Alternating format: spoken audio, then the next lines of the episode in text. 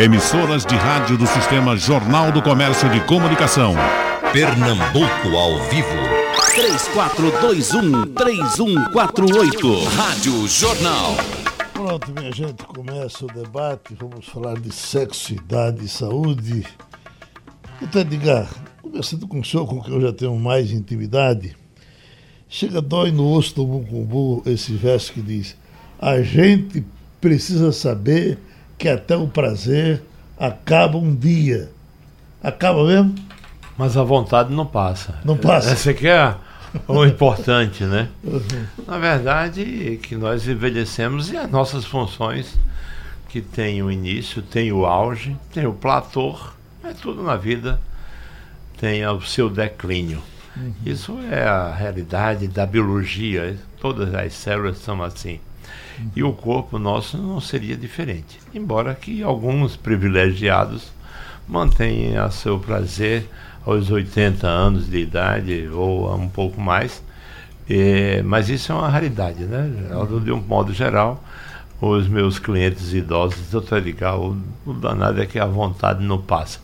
Isso aqui é, é, a realidade, né? O corpo não responde à vontade da mente. Uhum. Mas hoje, o Felipe que está aqui junto, da urologia, a sexualidade do homem mudou muito depois desses novos medicamentos.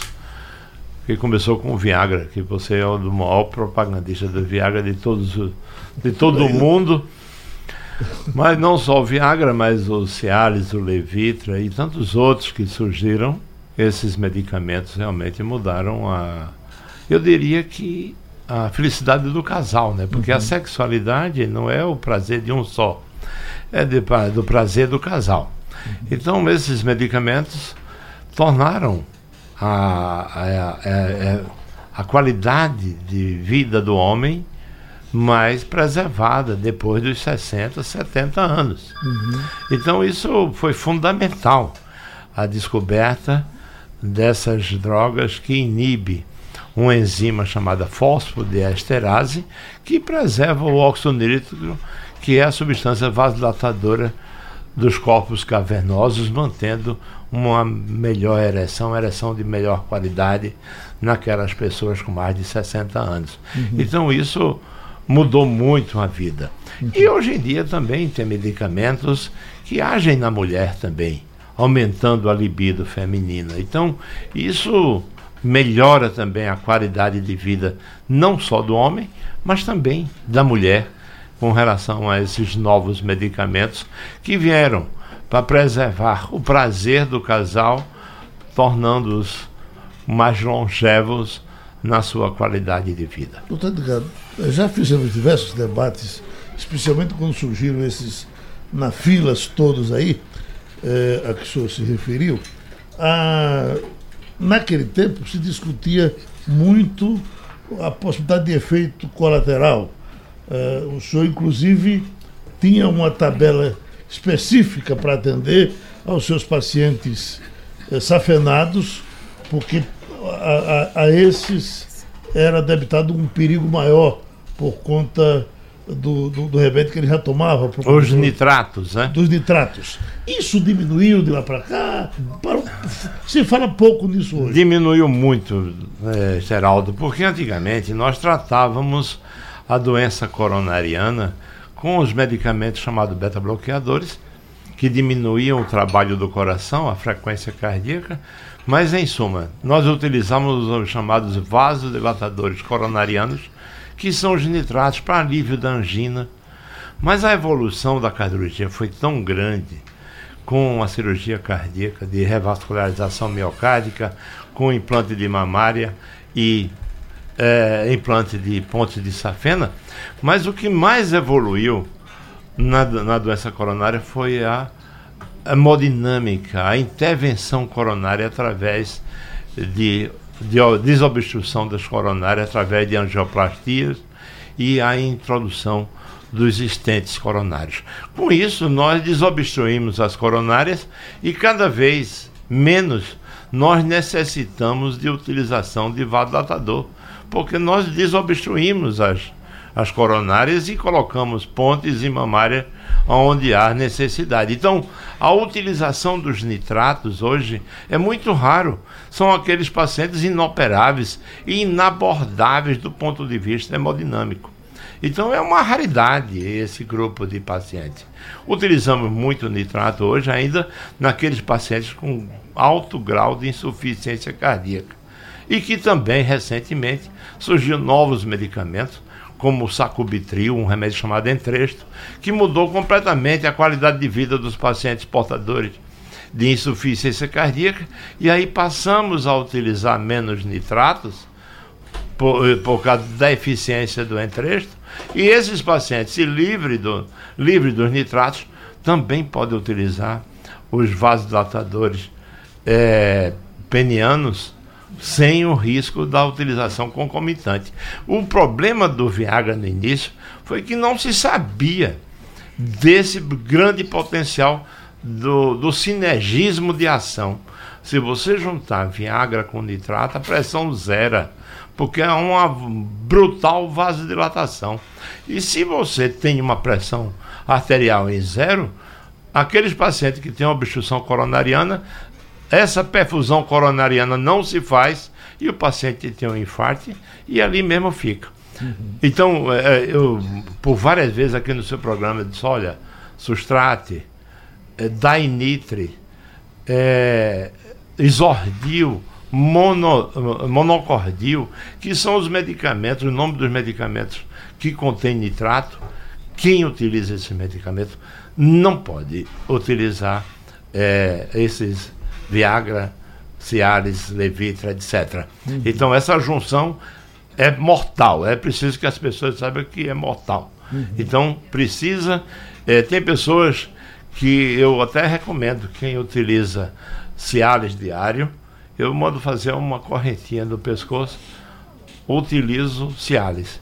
Porque se tiver um, um, um infarto, alguma coisa, o, o médico da emergência vai saber que ele utiliza o Cialis diário e, e não vai administrar o, o, nitrato, mesmo que ele chegue com uma dor coronariana é, na emergência. Então, isso é fundamental, esse conhecimento, por causa do alto risco de vida. Doutor Felipe, esse Cialis diário, está se falando muito nele ultimamente.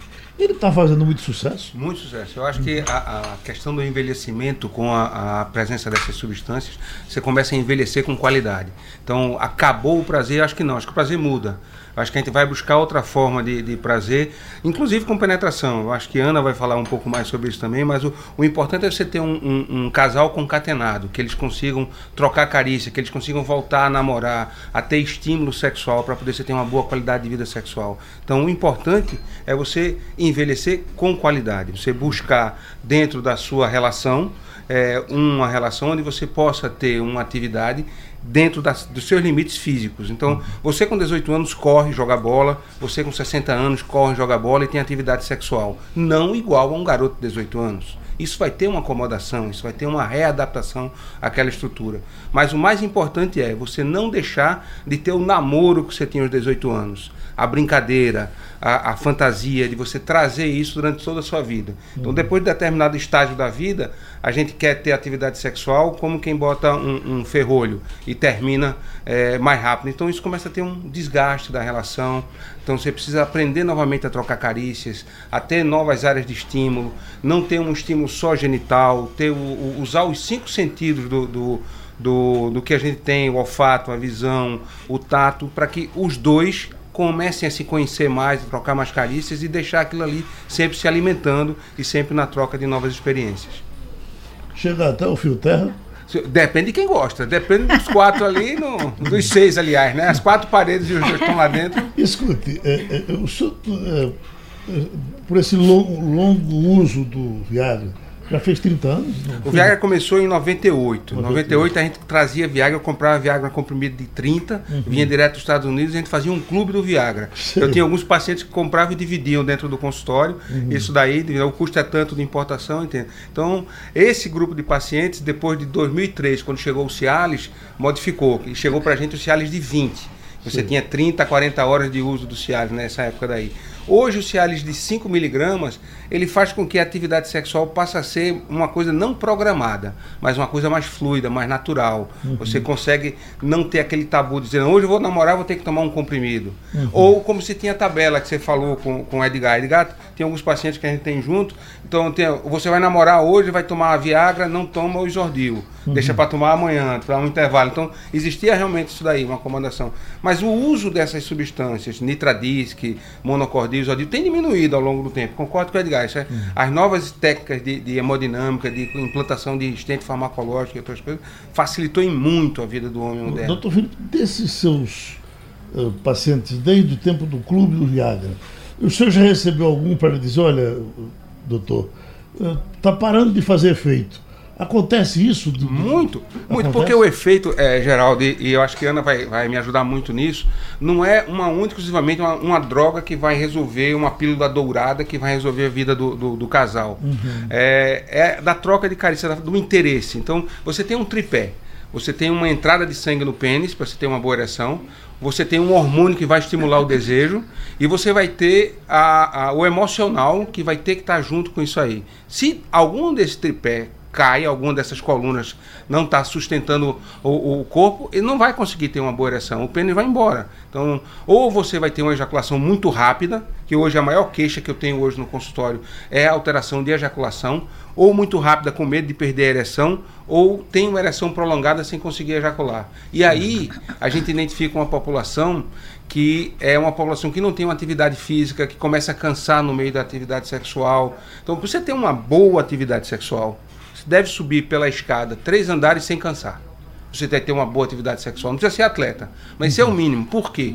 No movimento de bomba, de entrar e sair o pênis, você vai cansar naquilo dali. Então você muda o ritmo, você não consegue manter a mesma, a mesma intensidade de bombeamento. Isso faz com que você retarde a ejaculação ou acelere a ejaculação. Essas alterações hoje é muito mais frequente na população que usa essas substâncias dentro do consultório. É uhum. É bem interessante você ter isso. E tem outros, outras coisas fora isso daí, que é, é os pacientes que usam prótese. Então você tem hoje doenças crônicas, diabetes, o hipercolesterolemia e a dislipidemia e o câncer de próstata. São os três carros-chefes que produzem mais alteração da ereção no homem hoje. Então, uhum. essas três coisas têm formas diferentes de ser abordado. Uhum. Todas as três têm solução. Todas as três a gente vai buscar. Uma mais simples, como tomar um, um comprimido. Outras, tomar um comprimido e fazer uma psicoterapia. E outras vão precisar de uma prótese peniana. Uhum. Então, você vai ter que arrumar o remédio ideal dentro daquele espaço dali. Você tem que saber como é que está o interesse da atividade sexual. E aquilo que você falou, o fio terra. O fio é. terra, para determinadas pessoas, não tem problema nenhum. Uhum. É, não, ele não vai deixar de ser homem por isso, ou de ser é, é, homossexual por isso. É a preferência dele naquele momento. Uhum. Se é o homem que faz um fio terra em outro homem, ou uma mulher que faz um fio terra no homem, problema dos seis. As quatro uhum. paredes e os dois estão lá dentro. Uhum. Então, isso aí que é fundamental. Trazer agora a doutora eh, Ana Henrique, é, para que as mulheres entenda que nós também estamos falando para ela. Sim. Por perto de, acho que mais de 20 anos, passou por aqui o doutor Silmar Coutinho, um, um, cientista, um homem muito envolvido com esses, com esses temas, hum. endocrinologista, mora, mora na Bahia ainda hoje, acho que deve estar se encaminhando para os 90 anos de idade, né? É, tem aparecido menos, mas ele vivia na mídia o tempo todo. Ele era, por exemplo, ele foi a, a, o primeiro que aceitou eh, debater a, a, mulher não menstruar. Não é? Ele, ele é, fazia o uso contínuo do, do, do medicamento. Na, no começo houve uma, uma reação enorme contra, depois foram aceitando, e parece que essa discussão não existe mais. Mas ele dizia aqui uma coisa que nos assustava, que acima de 40% das mulheres não tinham orgasmo. Eu lhe pergunto, isso depois desse tempo todo, ainda é desse jeito? Ou melhorou um pouco? As mulheres saíram dessa, desse potencial tão ruim? É, bom dia para todos. É, na verdade, isso que você está citando ainda existe bastante. E essa técnica utilizada por esse especialista, eu cheguei a utilizar.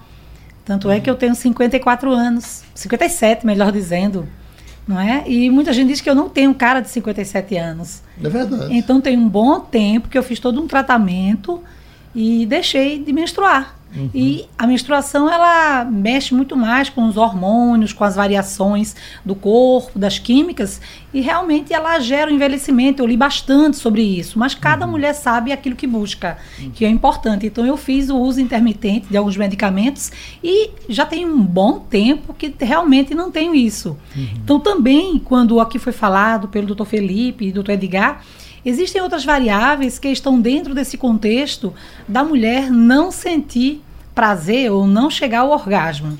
Tem que se ampliar a visão de três coisas: sexo, sexualidade e atividade sexual. Sexo, homem, mulher, genitárias distintas. Quando vai para a sexualidade, é a energia que permeia a relação, é a energia que permeia o casal. Carinho, amor, afeto, diálogo, comprometimento, interesse, clareza do que quer, amadurecimento psíquico, equilíbrio financeiro, estrutura social, ciência da responsabilidade de si, do outro, da relação e do relacionamento. Quando vamos para ato sexual, na verdade, dentro da estrutura, digamos assim, da medicina, Alguns dizem que ato sexual é uma convulsão resultante de um conjunto de químicas, hormônios e músculos. Então a pessoa tem uma convulsão não é? Dentro de um termo técnico, assim, um conceito técnico. Mas o que é prazer? As pessoas não sabem prazer, o que seja.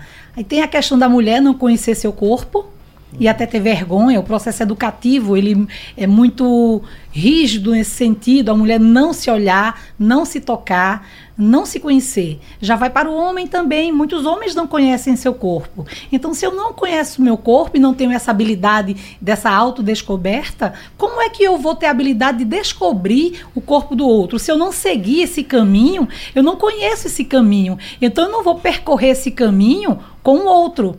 Então, o que é que acontece? Medos, inseguranças, tabus, conceitos, preconceitos, vergonhas e por aí vai. E muitas vezes o que falta na relação é diálogo. Porque quando se fala de ato sexual, dentro do contexto da sexualidade, o ato sexual não se reúne apenas à genitália masculina e feminina. O ato sexual ele pode se dar pelo prazer tântrico.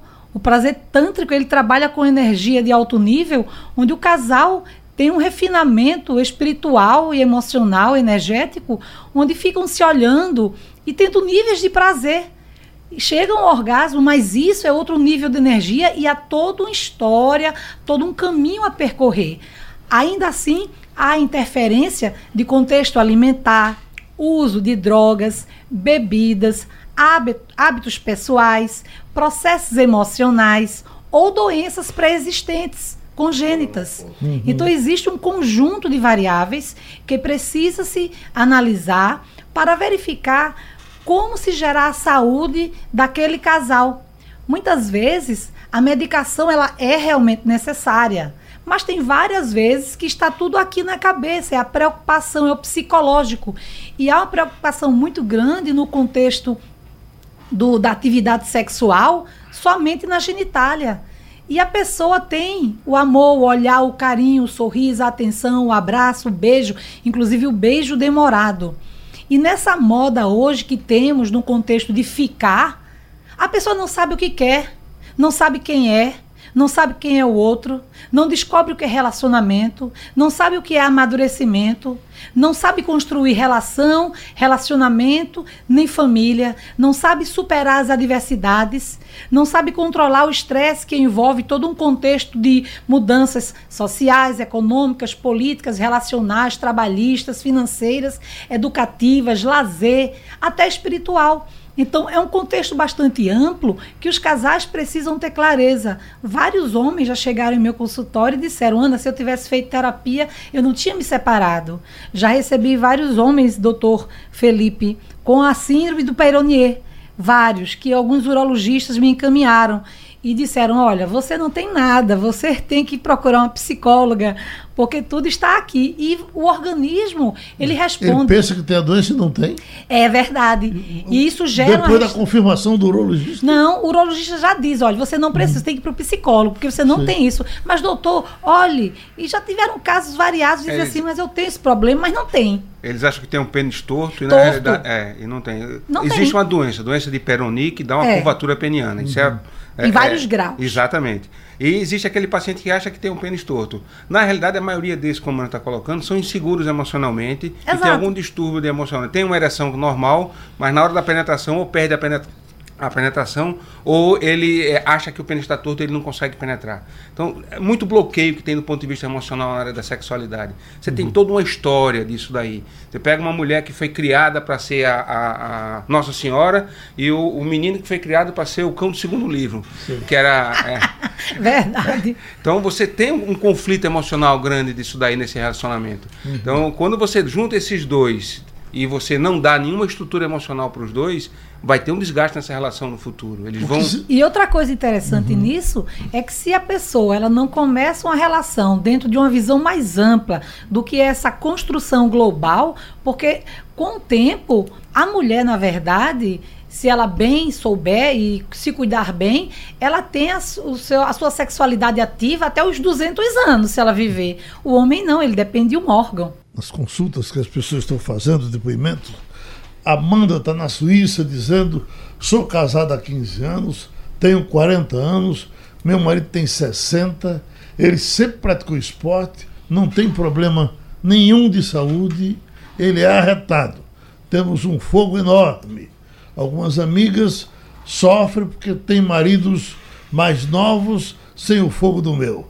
Opa! Deixa eu ver aqui mais. É, do Cabo tem Zito dizendo: ah, tenho 63 anos, modesta à parte, uma boa ereção, porém gosto de antes tirar um sarro bem pesado.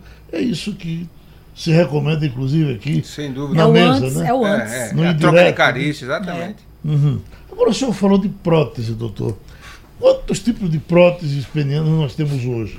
A gente Tem basicamente dois tipos: a prótese, tipos. a prótese inflável e a prótese semirrígida.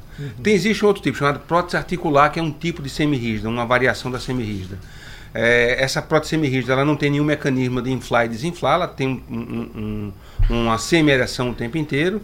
É, e quando você começa a penetração com o mecanismo de bomba, você tem uma chegada de sangue dentro dos corpos cavernosos para complementar. E a prótese inflável, ela ocupa realmente o espaço inteiro do corpo cavernoso com um líquido. Você tem um movimento de líquido do- entre duas câmeras.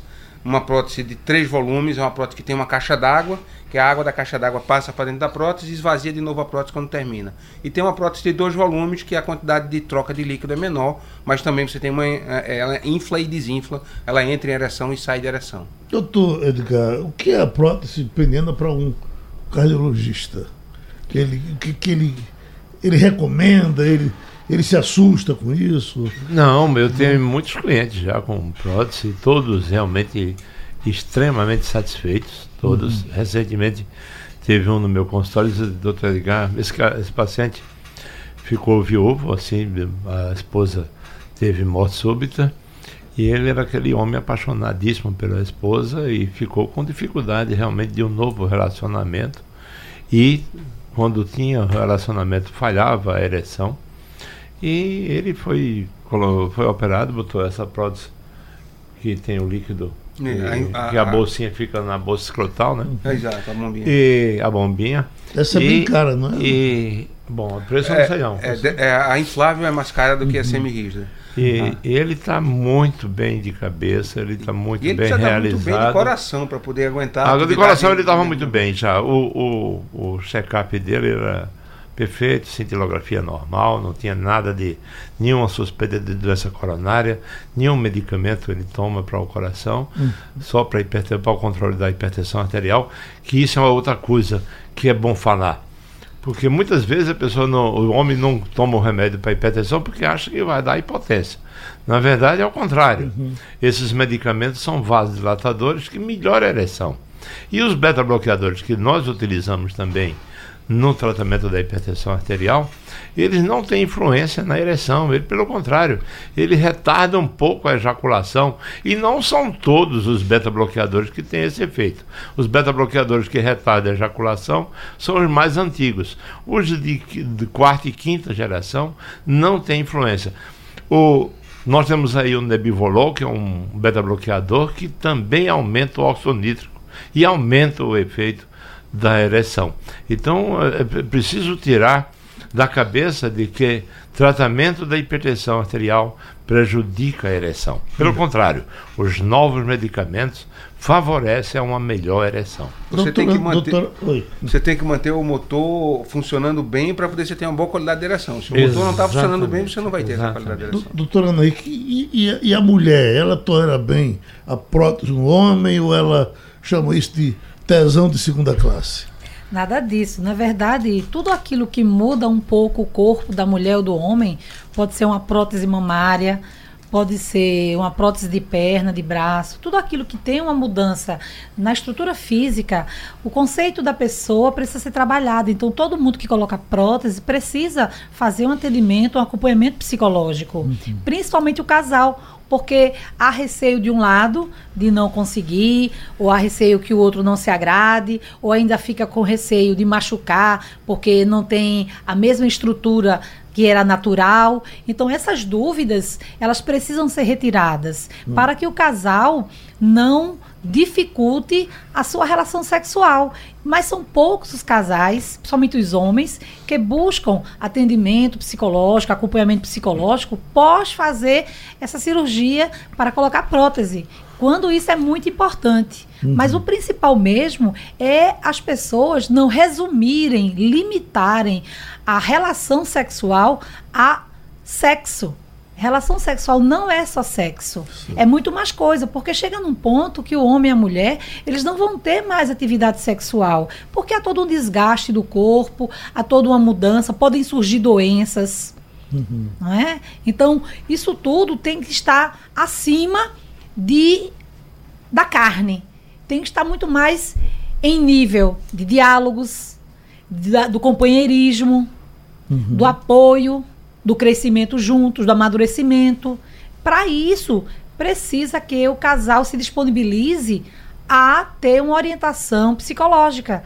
E não precisa passar uma vida toda, mas ter algumas sessões para que, diante dessas orientações e esclarecimentos, a relação melhore e até se tenha uma nova visão do que é a relação. E uma coisa muito interessante que acontece comigo, como terapeuta de casal e sexóloga, eu tenho quatro Kama Sutras. Então, como eu fiz minha formação na Índia, eu trouxe alguns Kama Sutras. Uhum. E as pessoas não têm noção do Kama Sutra. Uhum. Há todo um contexto de se preparar para se relacionar. Importante não se relacionar com qualquer pessoa. Importante pra, é fidelidade. Para quem não entende o Kama Sutra, é aquele processo de orgasmos repetidos. Não, não, não. São várias posições. Posições. Dele. Posições, é. Foi uma tradução de mil, 1880. É, uhum. mas as pessoas pensam que só é isso e não é. Então a pessoa tem que saber se preparar, se perfumar, tomar banho junto, gostar Sim. de tomar banho. Por exemplo, uma mulher que está mais acima do peso ou um homem. Muitas não tomam banho com o marido ou com a esposa com vergonha do corpo. Vão ter relações sexuais no escuro. Uhum. E fazem rápido. Então, existe um contexto muito amplo de interferência. Eu queria ter uma dúvida aqui da, da prótese com o doutor Felipe, é, é, porque a, a, as pessoas podem pensar que a prótese peniana é uma coisa muito, muito evidente. Se o cara estiver nu, você já sabe que ele tem prótese. E não é bem assim. Não, né? não é assim não. Você, é. A prótese inflável, por exemplo, uhum. você não vai notar. Eu tenho, tenho alguns pacientes que, que têm várias namoradas e têm prótese peniana e eles, como é que tu faz, Manuel? Senão eu deito ela de costa, começo a dar uma massagem nas costas dela, com uma mão e com outra mão vou inflando devagarzinho, uhum. até meu filho já está assim, tem, tem a troca de carícias. Você é um herói, né? É, exatamente. Isso é interessante, bem interessante, porque é, a gente tem visto alteração de, de falha, a gente tem visto alteração de ereção em, em populações mais jovens. Uhum. A gente sabe que pacientes de 50 anos de idade, 50% deles já tiveram alguma queixa de falha sexual. Então a gente tem que procurar melhorar a qualidade da vida sexual desse tipo de paciente, principalmente. Uhum. Não é o paciente com 80 anos, com 90 anos, que já tem uma limitação é, de movimentação, mas o paciente que tem uma vida é, a, a física bem ativa, que está numa fase produtiva, que tem um, um, um interesse grande, que tem os hormônios ainda, alguns deles dentro da andropause ou não, com algumas variações que você pode corrigir também e melhorar isso, mas que você tem uma boa qualidade de vida para ele. Uhum. Esse temor do desempenho, que uh, uh, a doutora Rick chegou a dar um, um recadozinho ali. O temor do desempenho ainda. Me, me pareceu que o Viagra, logo quando chegou, deu um certo basta no temor do desempenho, porque o camarada tomava um Viagra, e me parece que é isso que os jovens vêm fazendo hoje, os senhores reclamam disso, né? Exato. Que ele, para dar um show, ele eh, não que, precisa. que ele poderia dar sem sem, sem isso ele é só né? precisa um pouco mais de autoconfiança uhum. ele às vezes não confia nele mesmo Aí ele usa isso. a droga para poder melhorar isso daí Com, como era muito comum a gente tomar uma dose de uísque para poder conversar com a menina assim. desinibir e ficar e, é mas esse desempenho nesse formato nessa percepção dessa pessoa não tem atenção, não tem carinho, não tem amor, não tem diálogo, não tem cuidado. Ou seja, é somente ir fazer. Mecânico. Mecânico, é. entende? Ou seja, o outro é um ser descartável para mim. Tanto é que a moda é ficar, não é?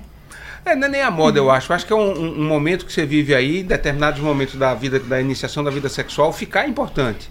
Eu acho que você tem determinados segmentos que você tem que seguir. Você tem, vai ter que construir uma relação com alguém, construir uma família com alguém, mas você tem que experimentar algumas coisas antes. E ficar faz parte disso daí. Não é uma fórmula única com, com todo mundo que. Não, fulaninho não ficou com, com cicraninha, e cicraninha agora é mal falada porque ficou com fulaninho. Acontece. Infelizmente não é só de hoje. Isso já acontecia desde a minha época. Eu já estou com mais de 50 aí e já acontecia. Doutora, Diogo está lhe pedindo uma relação de comida que aumente a sede por sexo. Tem, essa, é, tem comida para isso? Na verdade, não existe. Buchada serve para isso?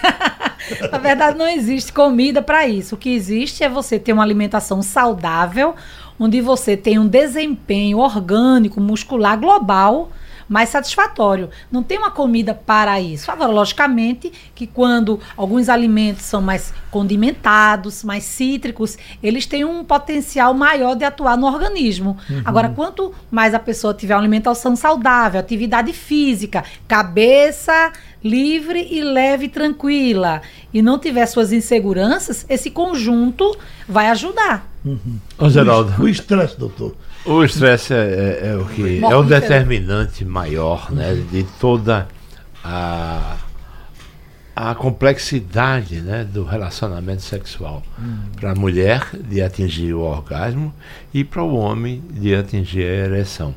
Então, o estresse, a pessoa com a cabeça com mil problemas, é muito difícil você ter uma concentração. Demitida, entendeu? foi demitida, não tem cabeça. Pô, demissão, Nem né? homem. E sem dinheiro sem para dinheiro. É. fazer feira, né? Os filhos com dificuldade. É. E a gente, no Brasil, hoje temos 14 milhões de desempregados, que a gente precisa é ver isso. Agora, Geraldo, uhum. você falou em alimento, e uma vez eu estava passeando em Miami, e aí tinha lá um medicamento em cápsula catuaba. Catuaba do Amazonas, Sim. lá no, em Miami. No Brasil não tem esse medicamento. e lá em Miami tem. É, os americanos vieram para cá, souberam que, que é, catuaba aumentava e no interior, nós somos matutos, graças a Deus, né, Geraldo? e, e, a gente tem muito essa história de catuaba e tal. Eu só nunca e... vi ninguém que deu certo. Tá? os americanos fizeram um negócio de luxo, com, com cápsula e tal. E, lá, e, e, a gente não tem isso aqui, né? Tem, fitoterápico. Tem comprimido? Tem, tem. Não, tem mandando manipular, né? Mandando manipular. É, manipular aqui sim tem. Mas lá nos Estados Unidos tem cápsula para vender. A matéria que a, que a Veja publicou, é, é, é, ela chama a atenção, quem fez a matéria, para um detalhe, que os homens se assustem menos com as crises de impotência. Porque diz que uma coisa é ter uma crise de impotência que às vezes pode durar semanas e chegar meses e depois se equilibrar novamente e ah. seguir numa vida normal e depois lá na frente ter outra crise. Porque o grande problema é que o homem sempre acha que quando vem a primeira crise, ela é definitiva É. e para sempre. E, na verdade, não é. É verdade. No meio de Muitos vocês tem pensam que é, não vão mais conseguir e que estão com um problema muito sério. E às vezes tem vergonha de ir no urologista, tem vergonha de ir no psicólogo, ou seja, todo um contexto de eu vou me expor. Mas você não vai se expor, você vai se ajudar e se descobrir. Ô, doutora, mas isso mudou tanto. Quer dizer, ainda tem, claro, a senhora Tem. sabe mais do que eu. Mas eu me lembro que quando a gente fazia debates desse tipo antigamente com Jorge Ursulino. Me lembro. Por onde ele? Foi meu professor, não Alô, nunca doutor mais Jorge. falar, né?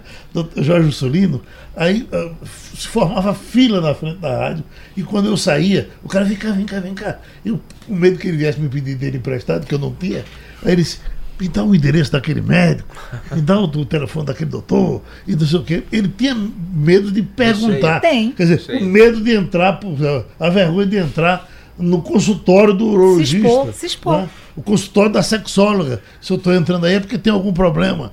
E, e isso realmente parece que tem ainda, mas diminuiu um bocado. Diminuiu, Já mas é um grande terror. tabu. Essa área é um grande Já tabu um ainda. Na população de 40, 50 anos de idade, nessa população masculina, pelo menos 50% já teve algum, algum momento em que teve algum tipo de falha. 50% da população. não Está é tudo demais, relacionado ao psiquismo, É né? muito. Se você está sob grande estresse emocional, alguma coisa vai falhar no seu corpo. E já né? diz assim, olha, se prepara, porque quando chega nos 30, 35 já começa a falhar. Aí a pessoa já fica, Com por autossugestão, achando que isso com medo dos 30 anos. Quando faz 35, medo. Quando faz 40, pânico. Quando faz 45, terror.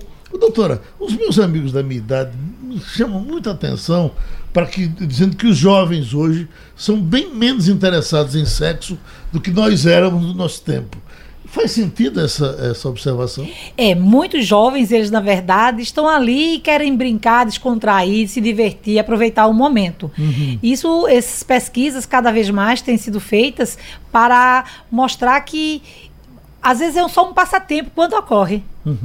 E para ele também vem com muita facilidade. né? Muita, muita, muita. E eu acho que a- a- o- o- tirar o proibido disso daí fez com que você não banalizasse, mas Exato. tornasse uma coisa até mais natural. Acontece de forma mais natural e não aquilo que tudo que é proibido é mais interessante. É mais interessante, chama mais Fumar um atenção. cigarro escondido dos pais, É. tomar uma cerveja escondido dos pais, namorar escondido dos pais. Então Mas o isso que aí era acontece- que buscava de, de- de você conhecer o desconhecido, de Sim. você desvendar o mistério. Mas Então, hoje o que, que acontece com muitos adolescentes quando atendo? É, namorou com uma pessoa, namorou com outra, namorou com outra, ou ficou, ficou com várias pessoas, tanto a mulher como o homem. E não aprendem a amar. Não aprendem a gostar, não aprendem a ter paciência para descobrir o outro. Eu já ouvi de um homem, Ana, eu prefiro estudar oceania do que buscar entender uma mulher. Eu acho que não é entender, é você conviver. Ele que disse. Estou trazendo aqui a fala. Então, descobrir o outro leva tempo. Qual o tempo que você conhece uma pessoa, Geraldo? Você Ima- sabe? É o tempo se- que você come um quilo de sal. Imagina se a consulta comigo eu dizia, por que você não experimenta outro homem? Não necessariamente, não é indicado. Pode gerar um problema maior. Não, não, não. Mas, ainda hoje, o tabu do exame de próstata, na minha opinião, é, É. que tem- eles têm medo da sexualidade Tem, mesmo. tem, Tem, medo tem. De, de- de ficar viciado. Não demore, não, doutor. Vá logo. Ô, Geraldo, outra coisa, rapaz, é a comunicação via celular. Ah, é o Se sexo virtual. você, se você para num bar de jovem, você não vê nenhum falando com o outro, não. É. São todos Na- é, no seu celular, não é? E você não tem. Até, até um bar que eu virtual. fui no outro dia, o cara disse, aqui é proibido é, não conversar com o outro. Porque uh, aqui é proibido usar o celular para se comunicar. É, tem bares que estão recolhendo o celular É, recolhe. na entrada, né? Para ver se as pessoas, Pessoas se comunicam, né? pô? né? Porque realmente é uma coisa muito séria, né? Isso. Então, se você não tem diálogo, como é que você vai conhecer a, A outra a outra pessoa. pessoa, e aí É. desenvolver todo o processo? Saber o que gosta, o que não, Não é? gosta. E o diálogo virtual, na- no contexto da relação e da sexualidade, é totalmente diferente do diálogo presencial. A pessoa diz coisas no virtual que não diz no presencial. Exatamente. A pessoa se expõe, Algumas se mostra exatamente. do que no Algumas inibições presencial. ficam- então, assim, a- o ter coragem de se relacionar Olha, é a dificuldade. meus namoradores aqui estão doidos para falar. Paulo Alves, Nazaré da Mata. eh, eu tomo Tadalafina de 5 mil. Da- funciona- diária. É a diária. Funciona muito bem, mas me deixa uma grande dor de cabeça. Tem solução para isso? Ei. Associar com analgésico, né? É, Porque é na verdade, é, tem pessoas que têm perturbação visual, lacrimejamento, coriza, Dor são muscular. dor muscular, são os efeitos colaterais. E o pior é a dor de cabeça, não é? Pior que às vezes tem mulheres que têm é, se- é, enxaqueca de orgasmo. Essa aqui é terrível, né? Porque é o prêmio da natureza e o castigo ao mesmo tempo. Entendeu? Doutor Paulo Henrique Marcel está sendo cumprimentando esse amigo tão querido, eh, médico Edgar. Peço que ele me ligue. O coração está bem. É apenas uma informação. Coisa Olha, boa, Paulinho. Um abraço pra você. De Caruaru, qual a relevância da opinião política? Ah, isso aqui está falando de Jorge Vecílio, é uma coisa mais distante. Tenho 56 anos depois de três biópsias da próstata, percebi que meu sêmen parece uma água ou inexistente. Será que estou com ejaculação retrógrada? A biópsia não causa ejaculação retrógrada. A ejaculação retrógrada pode ser por manipulação da próstata cirurgicamente ou algumas substâncias que a gente usa. Sim. Tem alguns remédios que a gente usa para a próstata, que são os alfa-bloqueadores, que eles produzem ejaculação retrógrada. Tanzulosina, doxazosina, podem produzir. Então, se você fez três biópsias, você deve estar usando alguma dessas drogas que pode estar fazendo isso realmente. Doutor, o senhor eh, podia eh, eh, explicar como é que funciona esse negócio de ejaculação retrógrada? Até porque eu fiz, eh, eh, fiz eh, aquele de aplicar a. a Bracterapia. E fiquei com esse. Ejacula- eja- Que na vida normal não muda nada. Nada. Né? Mas eu- eu- onde é que esse negócio está indo? Ele vai para a bexiga. Pra bexiga. Pra Na realidade, bexiga. você tem um mecanismo da- da- entre a próstata e a bexiga de, de abrir e fechar, um mecanismo de válvula de retenção, e outro mecanismo entre a próstata e a uretra, que é o cano que vai jogar a urina e o sêmen para fora. Então, na pessoa que não tem nenhuma alteração, na hora do orgasmo, a válvula de retenção entre a bexiga e a próstata se fecha e a válvula de retenção entre a próstata e a uretra se abre. A próstata é uma esponja cheia de líquido com um músculo em volta que se contrai. Isso é a ejaculação, isso é o orgasmo. Então, como a válvula está fechada entre a bexiga e a próstata, o líquido só vai sair pela uretra. Sei. Determinados tratamentos, dentre eles a bracterapia, altera esse mecanismo. Então, essa válvula destrava e não trava mais. Sim. A próstata vai se contrair, como a válvula está aberta, o líquido isso, volta. Isso, isso é definitivo. Definitivo. né? Não tem retorno. Se for por droga, como a tanzulosina e a doxazosina, você parar a droga, volta. Se for por manipulação cirúrgica ou de algum tratamento, como cirurgia ou bracterapia ou radioterapia, não, não volta mais. Ah, um, ah, é natural a, a- a redução do volume de esperma de acordo com a idade? Sem dúvida nenhuma. Vai, vai haver sempre alguma coisa sendo produzida e sendo ejaculada, mas há uma diminuição gradual ao longo da vida do indivíduo do, do volume do esperma que ele usa. É, é, e isso é aprender a envelhecer. Isso é você envelhecer com qualidade. Oi, doutora, fale um pouco mais para as mulheres agora. É, na verdade, a orientação que eu dou para as mulheres é que vão aos médicos, não é? O- Vá ao mastologista, vá ao ginecologista, vá ao urologista também, viu? É importante a mulher ir para o urologista. Pensa que só homem vai para o urologista? Nada disso. Então conheça seu corpo. Conheça seu corpo. Tem mulheres que espirram e estão urinando.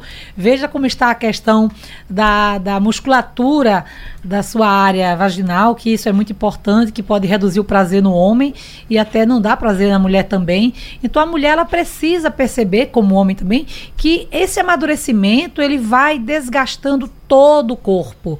Quanto mais a pessoa busca se conhecer, mais ela vai sabendo tanto cuidar como lidar com isso tudo. E essa qualidade de vida ela tem que ser global. Ela tem que ser uma qualidade de vida mental, emocional, espiritual, relacional, social, sexual, profissional, educativa, de lazer e financeira. Doutora, o homem vai envelhecendo e a gente vai notando que quanto mais ele vai envelhecendo, mais ele fica safado, até mente com relação a isso.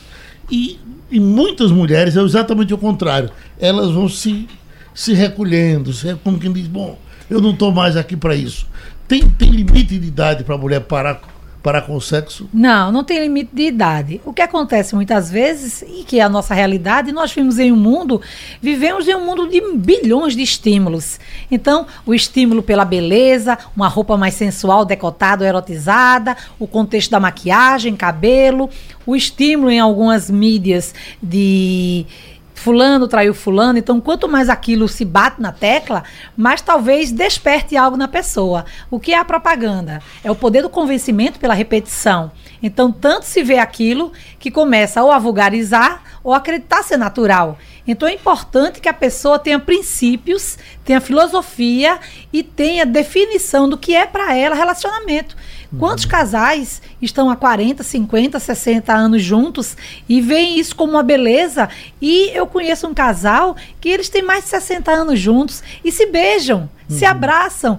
E tem gente que diz, Maria, se beijando. Não, tem que se beijar. Exato. Não se beija aos 18 anos, não. Se beija em todas as idades. Só que o beijo vai ser diferente, não vai ser um beijo cinematográfico. Pode até ser dentro de quatro paredes. Doutora, essa reclamação de secura vaginal tão comum entre as mulheres a partir, sei lá, dos, dos 50 anos, 60? Não necessariamente nessa faixa etária, uhum. porque pode ser ocasionado por estresse pode ser ocasionado por algumas medicações, que aqui o doutor pode falar, o doutor Felipe, o doutor Edgar, algumas medicações ansiolíticas ou antidepressivas, elas podem Não, gerar isso, reduz a libido, uhum. o ressecamento é grande, como aqui ele citou, o ressecamento até da boca também ocorre, então tem que se ver o que é que está acontecendo com o corpo da pessoa, o que é que a pessoa está fazendo, tanto em termos alimentar, às vezes automedicação, que não é indicada jamais a automedicação. Não, eu estou bem, vou tomar o remédio que minha mãe toma, vou tomar o remédio que a minha amiga toma, que o psiquiatra passou. Não pode ser assim. Mas a presença da, da, da secura vaginal não pode ser uma coisa que seja é, impeditiva um da atividade. Né? Não, pode usar. Tem, tem, que trazer um lubrificante. Alguns lubrificantes. Para coisa claro. lúdica, para troca de carícias. É. E o sex pra... shop, sex shop hoje são alternativas criativas, sabe? Tem gente que tem vergonha. Eu fui para Espanha fazer um curso e entrei no sex shop na Espanha, que é do tamanho tamanho do extra. Tão grande que tem de tudo. Agora sim, o pessoal, Ana, vamos entrar. Não, eu digo, vou entrar, minha gente. Tudo é, tudo é aprendizado. E assim, aqui é uma vergonha. O sex shop que se vê aqui é tudo pequeno, só funciona naquele horário, é tudo escondido. Mas eu já vi isso aqui. Eu, o Dedê entrei no aqui perto da, uh, do, cine, do Teatro do Parque, ali no primeiro andar. E quando eu vi, tinha, não tinha homem, estavam três senhoras. Aí uma pegou um pênis desse tamanho, tinha audiência. É a bica que a senhora está perguntando. O doutor, muito obrigado, pessoal. Gosto não se discute. Se respeita. Sugestão ou comentário sobre o programa que você acaba de ouvir, envie para o e-mail ouvinte@radiojornal.com.br ou para o endereço Rua do Lima 250, Santo Amaro, Recife, Pernambuco.